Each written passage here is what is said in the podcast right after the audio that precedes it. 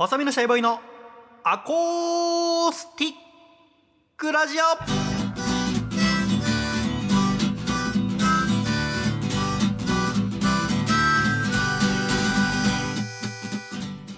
シャイ皆様ご無沙汰しております。細身のシャイボーイ佐藤孝義です。細身のシャイボーイのアコースティックラジオ。この番組は餃子の年間購入額1位の県って知ってます？細身のシャイボーイ。浜松市が宮崎市の3連覇を阻んで1位となったそうです。笠倉の2人でお届けする餃子ってフライパンのコンディションでだいぶ仕上がりが変わるよね。ラジオです。よろしくお願いいたします。よろしくお願いいたします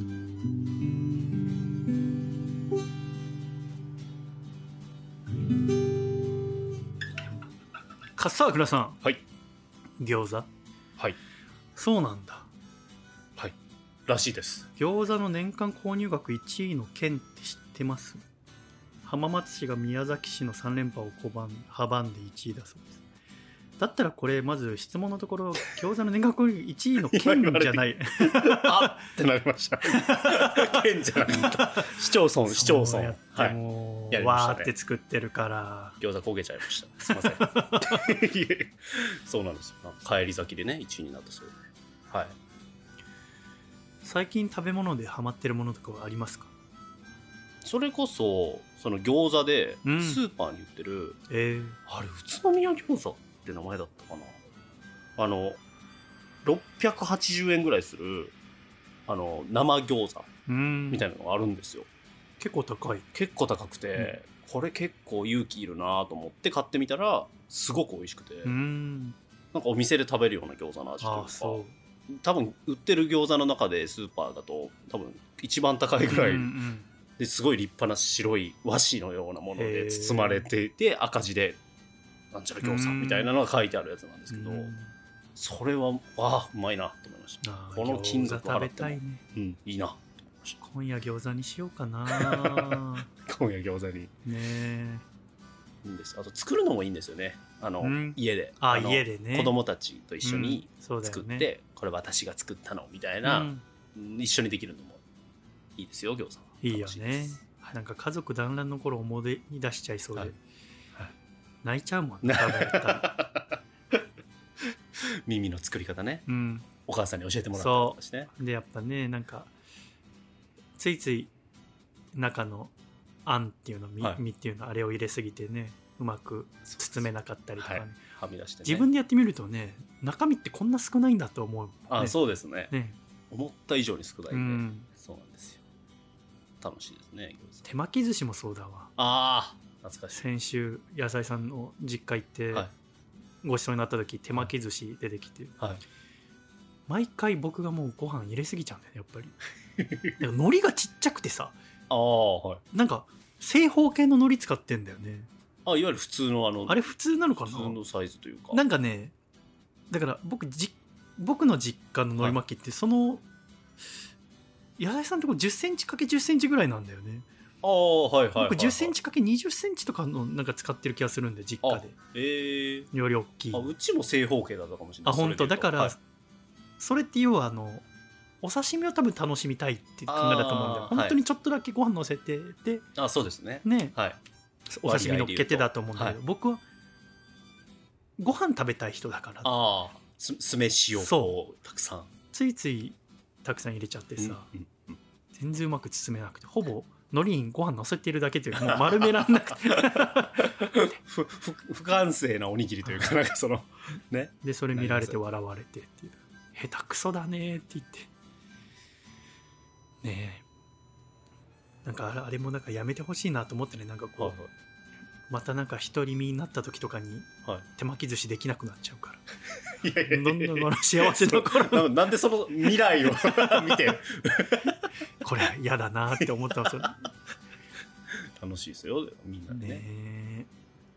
なんかさまあこれ時々そのバーにお越しになるお客様と喋るんだけどさ、やっぱ僕今35歳で一人で暮らしてるけどさ、なんかもっとこうそうだね。そのひ一人で暮らすの急に30超えるとしんどくなるよっていうのを教えといてほしかったんだよね。あのね予告予告というかね。はい。そうだね。31ぐらいまで、はい。はい。少なくとも20代の時は全然一人も何にもまあそうです思ったことなかったんだけど、はい。はい。やっぱ30超え30まあ23ぐらいからかな、はなんだろうな。そのやっぱ過去の家族の団らんみたいのを思い出してそこと今の一人の自分との落差あーで、え高低差で心がグワングワンしちゃうのーかな、へー。あそういう時間がなんかあるってことですか？なんかさあれずるいよね。だから私なんかははい。その、ラジオ子供の頃からずっと聞いてきてさ、は例えばお笑い芸人さんとかがさ、はいどんな仕事するんだとかうん。忙しいとかさ、遊ぶんだとかさ、はい。どこどこ行ってとか忙しい仕事たくさんしてとか、はい。うんさ急になんか40超えてさ結婚して子供作ってさ、はなんか家族っていいって言い出すのずるくない、はい。ずるくはないけど。何なのそれと思って。さ芸能人はいいけどさ、はいこっちとらさその30超えてめっちゃリスナーだな。めっちゃリスナーあれが良しとしてたならさもうずっとそのままで言ってよ。若林さんも岡村さんもさ。何人かいますよ僕のフォローしてる人そういう岩井さんもさやめてよ。あ30そう。はい。もうさこっちはもうそんなことそれに憧れてさ毎日仕事たくなしたりさラジオ聞いて過ごしてたのにさはい。気づいたらもう周り結婚してさ、はい結婚しましたね。だからその喋ってた人たちもでしょ、はいそうですよね。やめてよと思ってそれを良しとしてた。うんだからそれを感じる瞬間があるんですね。あるんだよ。ああみたいな。あああっていう感じですね。もあもう食べれるもん少なくなっていくよ本当に。う まあでもやっぱ食っていうのはそういう、ねまあ思い感じやすいかもしれないですね。感じやすいのあるよだんだんというかね家族。だから面白かった。あのこの間お越しいただいたお客様で、はい。アコラジ聞いては来てくださったいんだけど、うんあのこの間い先月かな HSP ハイはい。センシティブパーソンの話、あれを初めて聞いてあれで好きになったんだって。ええ ああれが初見というか。あれが最初だった、ええで今その新しい方と古い方挟むようにこう聞いてってますっていうのを聞いて、はいちっちゃなお子様がいて、はい。家事しながら聞いてくださってるってことだったの、えあれで？と思って。えどうやって知ったんでしょうね。気気になる。いいですね。そういうきっかけね楽しいですね。そうあそういう話だからここののバー来るって決めはい。てそれあかなるほどなるほど。ら来る前にい聞いてみようって言って、はい。聞いてくださったなんかその時の最新回かなんかそうその時の最新回がそれで,、はい。で今その家事育児しながら聞いてくださってるっていうのを聞いて。でしょうね多分ね面白い HSP はい。の回、他にもお越しいただいたお客さんから、はい。全く知りませんでしたって方やっぱ結構いてああなるほど。やっぱこううん心が要は敏感な方、はいはい。繊細な方、うん。約人数的に言うとおおよそ世の中の5人に1人が HSP って言われてますけど、でもなんかその話お客様としてる時に、はい。ちょっとはお話足りてなかったなって思うのはその、はい結構僕も HSP なんです、うんうん。だからやっぱこうなかなかたくさん人がいるところの集まり行きづらくてとか、うん。うん。っていう方もいて話していて、そのやっぱりその HSP であることは別に、えーそのからこう克服するとかそういうもんじゃないからはい。イメージで言うと笠倉君とかは違うから分かりにくいと思うんだけど、はい。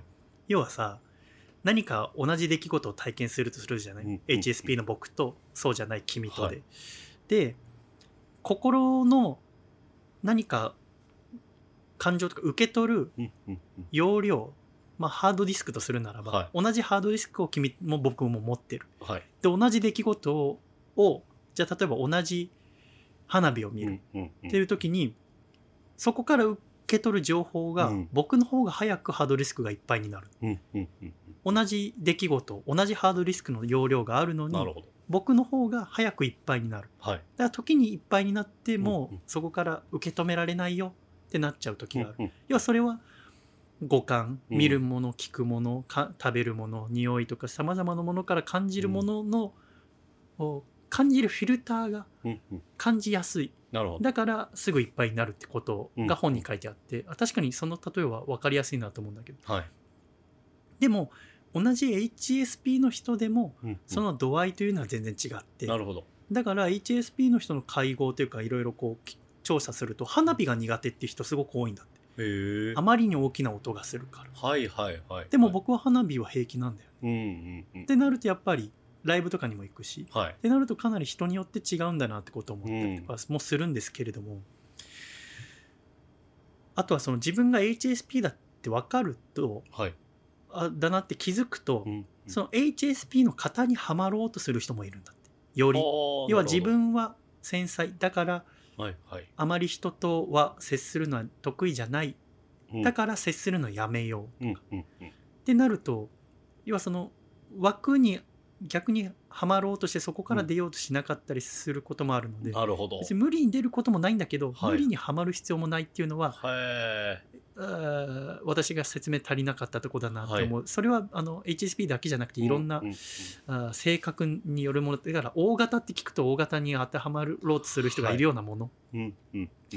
だからやっぱりその HSP 自体は何も悪いことではないけれども、うんやっぱり世の中の8割の人がうん。私たちから見れば鈍感ということになるわけだから、うん。いやみんなタフでアクティブ、はい。ってなるとその中で時には勝たなきゃいけないこともあるわけですから、うんってなったらその私たちから見るとタフな人たちうんの普通というところ私たちからすると全然普通じゃないところで勝ったり一緒に過ごしていくっていうことを考えると、無理に自分を当てはめてそこからうん。抜け出せないみたいなことはする必要はないなっうん。て話してて思ったりもしたんだけど、はい。でもまあそうだね。うん。あの知らないっていうのはなかなかそりゃね知らないよね。だからその電話するの苦手とうかさ、ん。まあ単純にねその人の苦手なことって思ってる人も多いでしょうね。だから知らない人なんかは。そうだね。だからそういう方もぜひね本読むとすごい楽しいと思うんだけど、うん。僕もだから読んでてあこれ自分でも気づいてなかったけどそうだと思うんだ、うん。争い事が嫌いで。だうんうん。から街中で喧嘩してる人とか見ると、うん。一気に行動ができなくなるもうえもうストップしちゃうと。だから私もこの間レンタカー屋さんではい。順番待ってて、うんうん。普通に野菜さんと会話して喋ってたんだけど、なんかトラブルみたいのがカウンターで起きてて、うんうん。これどうなってんのうん。そしたら私がもうクッと喋るのやめて、うん。野菜さんは何も気にしないから喋りかけてくれてんの。にはいはい。あちょっと待ってごめんって言ってし喋るのやめるっていう、はいこの後何か起きたらどうしようとか。はいはいは誰かが怒られてんのとか見るのも無理なんだよね、いうん。だからその考えられないのそのあの飲食店で店員さんに厳しい店員さんがいたりとかするの。も、はいはいはいはいいますねとかいうのもこう本読んであ僕確かに人が争い事してんの見たり聞いたりするの絶対無理だだからうん。ドッキリ番組も無理だし、はいはいはいはい。意図しないところから急に人を確かに。驚かしたりして楽しむってことは考えられない。なんか説教ドッキリとかねそう。例えば。絶対にはい。無理、見れないですようん。ねだからあの m 1ドッキリみたいのでさナイツの花さんがやっあたのりましたね。もうあれでもう大嫌いになっちゃって、考えられないというか。あれはいろんな要素で僕もちょっと感じることありましたけどあ 審査員が何やってるあとあの、はい。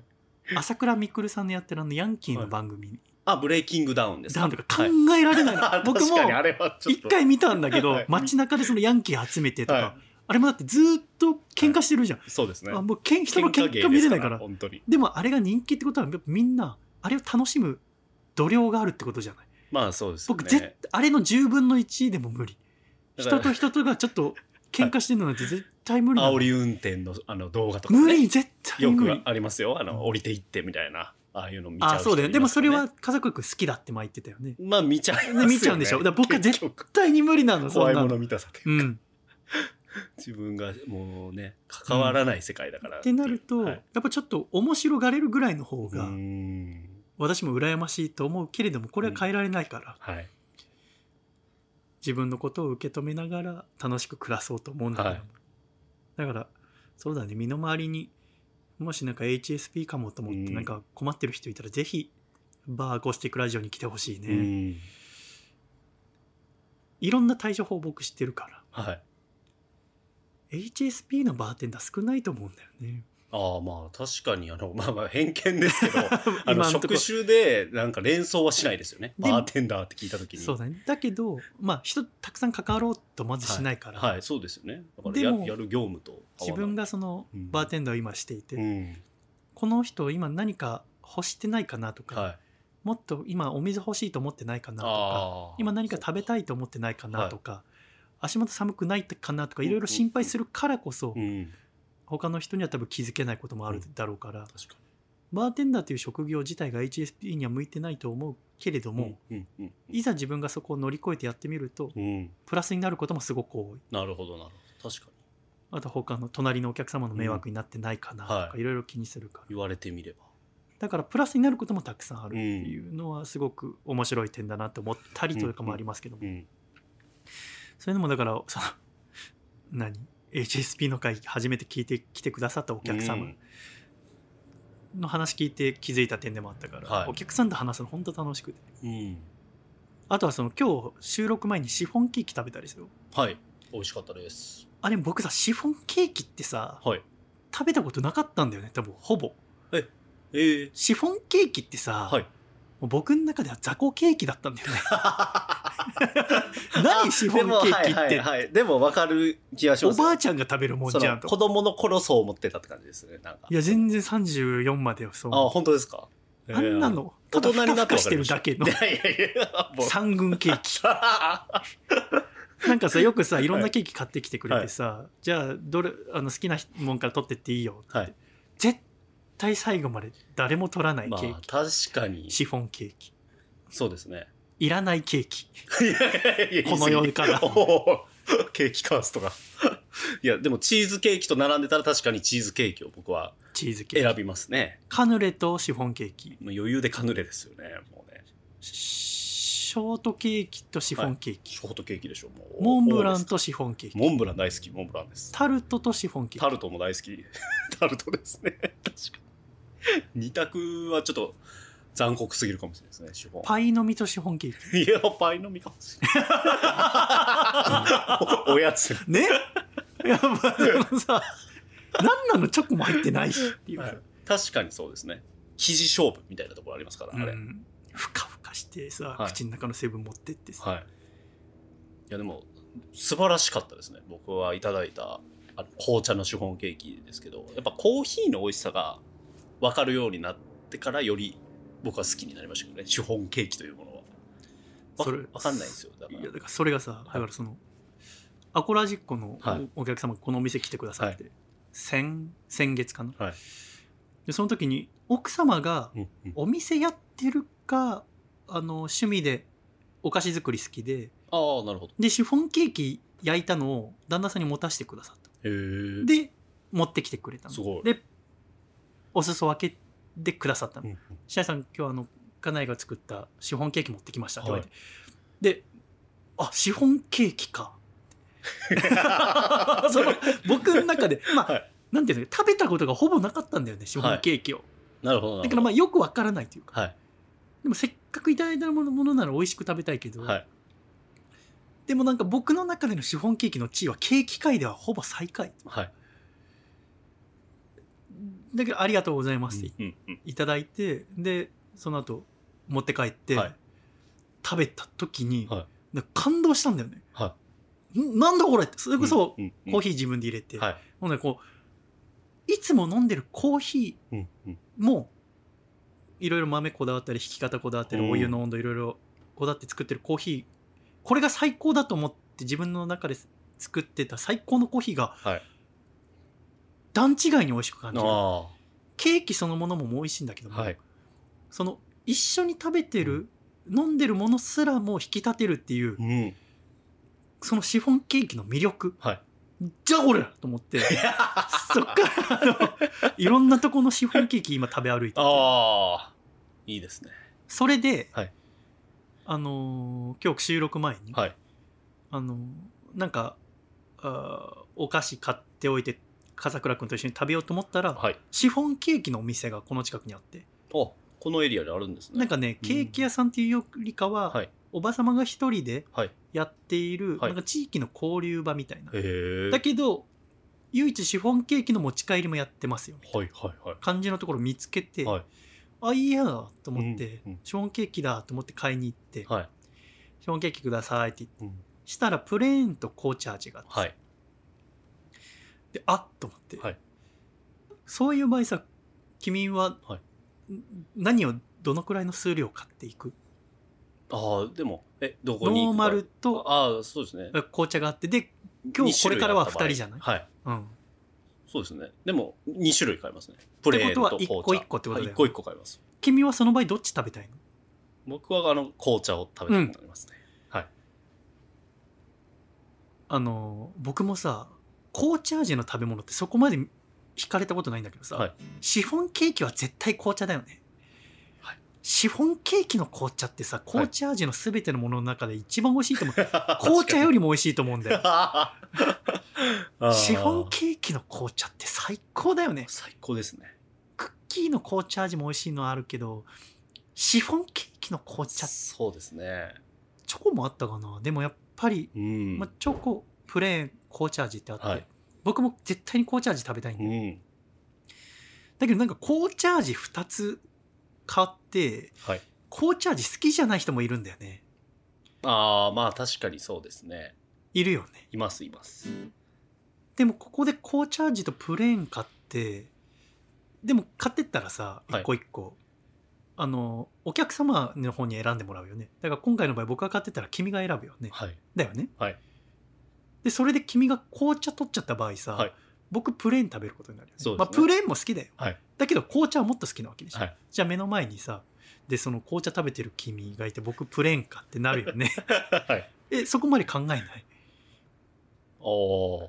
いやでも全然考えてなかったです。えじゃあ買うとしてももし買うって2想つあった像した場合ね。らプレーンと紅茶を1個ずつ？まあ買いますけど。で僕お客さんで紅茶を取ってもいいの？いいですよ。もうがっかりしないの。もう全然がっかりしその後の収録に引きずらないの。引きずらないです。はあやっぱ鈍感だね君は。いやなんならだからシェアしようっていうその半分こずつしよおじさんずつでする？う しますよ全然。僕と君とで。全然しますって。両方食べたいからって。あシフォンケーキ買ってきたよ。プレーンと紅茶あるから半分こしようって言ってする、しないよ。半分ずつでいい僕言っちゃいます。あ本当、ええあそうか。両方行きたいからなるほどごめんねやけどみたいな感じで言う言っちゃいます。そうなんだ。で僕はやっぱさ乳脂肪分高い47%の生クリームちょっとホイップさせてあはい。つけて食べるの好きだからそれさ、つけて一緒に食べたけどさ、はい。だからその時だから僕も収録だから前に食べること分かってるから、い。美味しいコーヒーちょっと苦めに入れてさ、はい。でもその時紅茶もし取られちゃったらちょっとねこの収録その後引きずる可能性あるなと思って。だから私ははい紅茶2つとプレーン1個の3つ買ってあった。おおだから余裕があるわけですね。そう。でもこうどっちがいいって出した手前、はい。で君紅茶取ったでしょ。そうです。だからあの取った時は、あっぶねってやっぱ思ったよ。僕はもう一寸の狂いもなく紅茶でってこうなんかもうね、パッ。だからこの人迷いなく紅茶食べる人だと思って。紅茶頼む人だ。で食べてるの見て、はい。で僕はでももうプレーンと紅茶どっちがいいって言ってたから、はい。プレーン食べて。はい。でも紅茶はだから終わった後一人で食べようっていう、はい。それがあるから今ももう上機嫌でね。よかったです。これでもしプレーン取られてた場合、はい。まあ、紅茶2つ食べることになる。より上機嫌。に いやまあいいんだけどね。マイナスにはならない、うーん。どっちでも。やっぱこういうねあの、はい。もしもの時の考えってやっぱはい。いろいろね、備えておくのはやっぱ HESP の人として大切。でやっぱりねいろんなリスクをね。やっぱ35歳になってねやっぱ、はい。あらゆる対応ができるようになってきてる、はい。ぜひなんかこう若い時ってやっぱそのなんだろうな、はい。気づいてないから自分がそんな繊細だって。あそれこそラジオ作るり始めてる時とか、うん収録するって決めてんのに途中で用があるって言って帰る作家、考えらんないんだよね10年前の話です。とんでもない仕事ぶり。ダメだよ。でもさその時にさ、はいまあ、まず人間としてそういう人もいるっていうの分かってれば ああって分かる、まあ、仕事の仕方もお互い分かってなかった私と笠倉君、はい若かったですねあの時。はい。だからそういう時受け止めきれなくなって、夜いっぱいになって怒っちゃったりとか、はい。落ち込んだりとか、はい。へこんだりとかうん。してたけど、あの時だから対処法が分かんなかったんだよね心の、はい。でもやっぱ35歳になるとやっぱ紅茶2つにプレーン一つ買っておけるからね。そうですね。それだけのすごはい。い楽しいなって僕は思うんだよね、対処法とね、うん。その3つ買っておける経済力余裕が出てくる。そういうことですよ余裕はないんだけどね。ね余裕はないです。余裕はなく、はい、そうだね。美味しかったですね。すごく。あー。はい。シフォンケーキ美味しいよね。コーヒーと相性抜群ですね。本当に美味しかった。あれもだからこのバーやってなかったら気づけてないから。ねそうですね。スナーコラジックの方が持ってきてくださって、シフォンケーキとの出会いがあり。スナーコラジックの方この間もう2回目来てくださって地方の方なんだけど。はい。またシフォンケーキ持ってきてくえださって、ー、すごい。もうなんかさ、まあ、他のお客様も行った手前さ、はまあ、お土産もらうとさ、はい。あんまりおお土産喜んでしまうと、はい。持ってきてない人に罪悪感を与えちゃうかなとか考えちゃって、なんか持ってきたらよかったかなって思っちゃいますね。それはさ思わせたくないから、はいはい、お土産いただいてもありがとうございます同じ喜び方をするように、うん。過度でもなくでも無理やり抑え込むこともなく、うん。素直によろうん。嬉しいって言おうと思ってんだけど、この間2回目のシフォンケーキの時はもう抑えるの大変だったね。内心「いやー！いやー!」って思ってるから。でまた今この話をしたんでもうねいやいや。紅茶の、ね、いいんですいいんです。紅茶のやつがいいんです来るかもしい。いんですいいんです。れないいやいやいや。笠倉もっと言えて今思ってますいいんですかいいんですうん。あのお気遣いさせちゃいけないっていうのはやっぱねこっちお気遣いね。こういう考え方あります、い。やでもいい出会いでしたねそれはね。うん。お客様もそうですし。紅茶多めでお願いします。頼んでる。そうそう何種類かの紅茶で来る可能性あります。アールグレーとなんかで。話すの楽しいって点だとさ、はいあとさあのいつだったかな、はい。女性のお客様です。はい。私と同じか少し年下のお客様うん。ですっごいししゃんなりした綺麗なお客様。は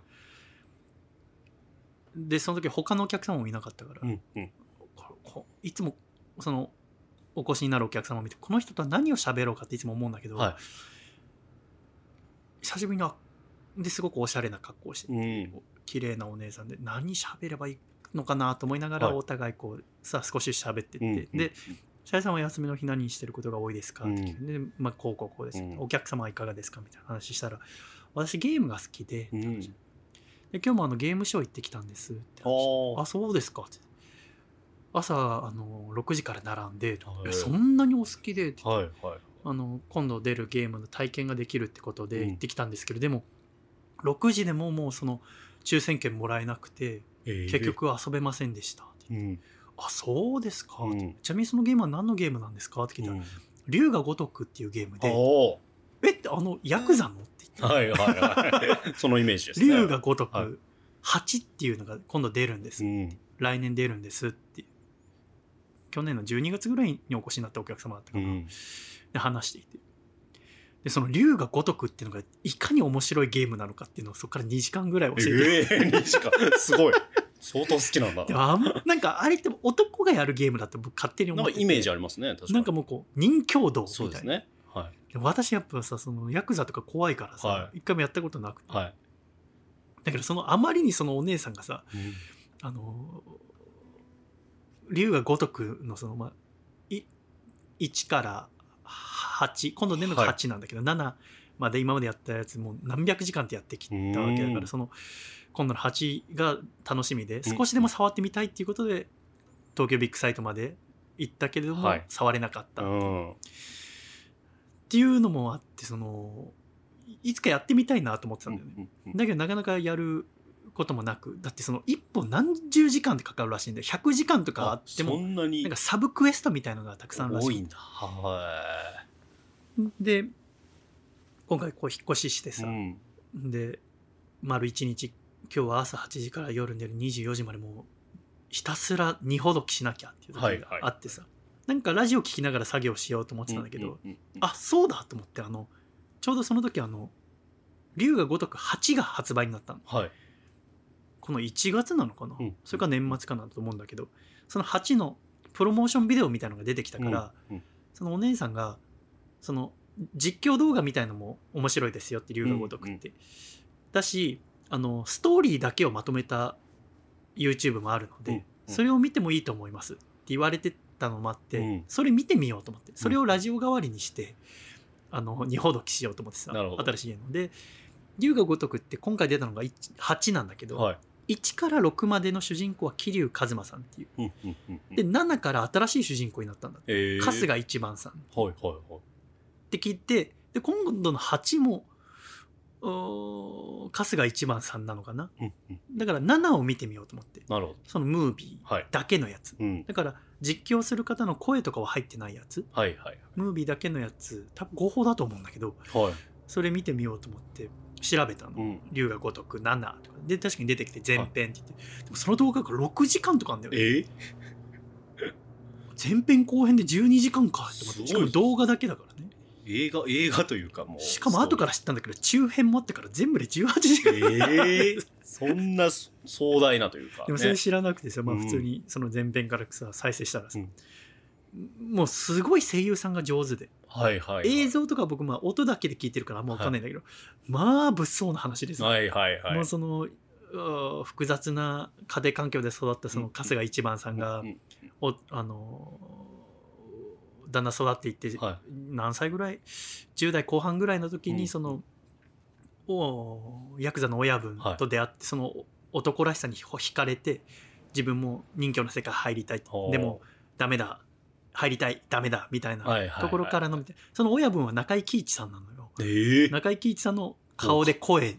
あえ顔も。顔ももう完璧な中井貴一さんえまああのタトゥー入ってんだけど。映画ですねだからね。すごいんだよ。ねキャスティングがちゃんとされてると。そう。すごっだけどそのある日事件が起きて、はい。なんか急にその中井貴一さんに春日さん呼ばれて、うんうんで聞いたらそのちょっとうちの組の門が、うんうん。あのことを起こしちまってなるほど。ただそいつはえ頭って言われたかな。いやナンバー2だと思うんだけど、はいはいはい。ナンバー2だから今抜けられちゃ困ると。だ人を撃って殺しちゃったんだけうど、うん。だからお前が代わりに入ってくれねえか。要はお勤めしてくれねえかみたいな。どなるほど。で春日一番さんその時20代前半なんだけど、うん。もちろんですって言ってこのこんなことであの兄貴に。うんうんうん。あ親父にあの恩返しできるならうん。喜んで入りますっつってそこから15年。15年。15年無所に入るわけ。あで無所お勤め終わって38ぐらい、よんアラフォーになって春日一番さんがーはい。で無所入出てきてもだからその兄中井貴一さん迎えに来てくれてるんですけどでもその中井貴一さんに会うことだけを楽しみというか目標としてその15年はい。臭い飯を食い続けるんだよねででもなんかどうやらその無所出て、その戻ったらなんかその中井貴一さんが変わっちゃったっぽいみたいな噂を聞くわけ。なんかかそのそう要はヤクザ界の力とかいろいろ変わってるって。なるほど。そんなバカなみたいな。ほうちの親父がこんな要は裏切りみたいなことしたわけないみたいなところから慌てて会いに行ったらその中井貴一さんに春日一番さんは「おお出所したのか」っつって。って言われて開口一番あの銃で撃たれるんだよね。え？でダダンで,、え？ー大もうそっからスタートするゲーとムなんんだけど。でもないスタート。もう夢中になっちゃってさ全然あの二ほどきの手止まっちゃって 画面見ちゃってこの15年で何が？親父に何があったんだよいいですね。面白そうすごいやっぱり。面白そうだな。他の声優さんも全員上手で、うん。まあ、まだ全然その見てないんだけど、はい。まあでもまあろそうだ二ほどきしながら今頑張ってその映像見ないよううにして、ん。あ面白いっていう意味もわかるわと思って。なるほど。全然やっぱリアルすぎて逆にこうすごいバイオレンス的なゲームだから、映像僕多分なかなか見れないと思うんだけど。耳で聞く分耳だけでもこう相当怖いから、は時々こうイヤホン外してやり過ごしたりもしなドンがらパチドンパチしてる。なやめりゃいいのに。すごいな。そうやっぱすごいわねゲーム。ね女性の方もユーザーとしているというそうね。そうなんだだけじゃなくて。あでもね確かにかっこいい、かっこいい、はい。まず声優さんの声もかっこいいし生き様みたいなものちゃんとストーリーすごいしね。はい。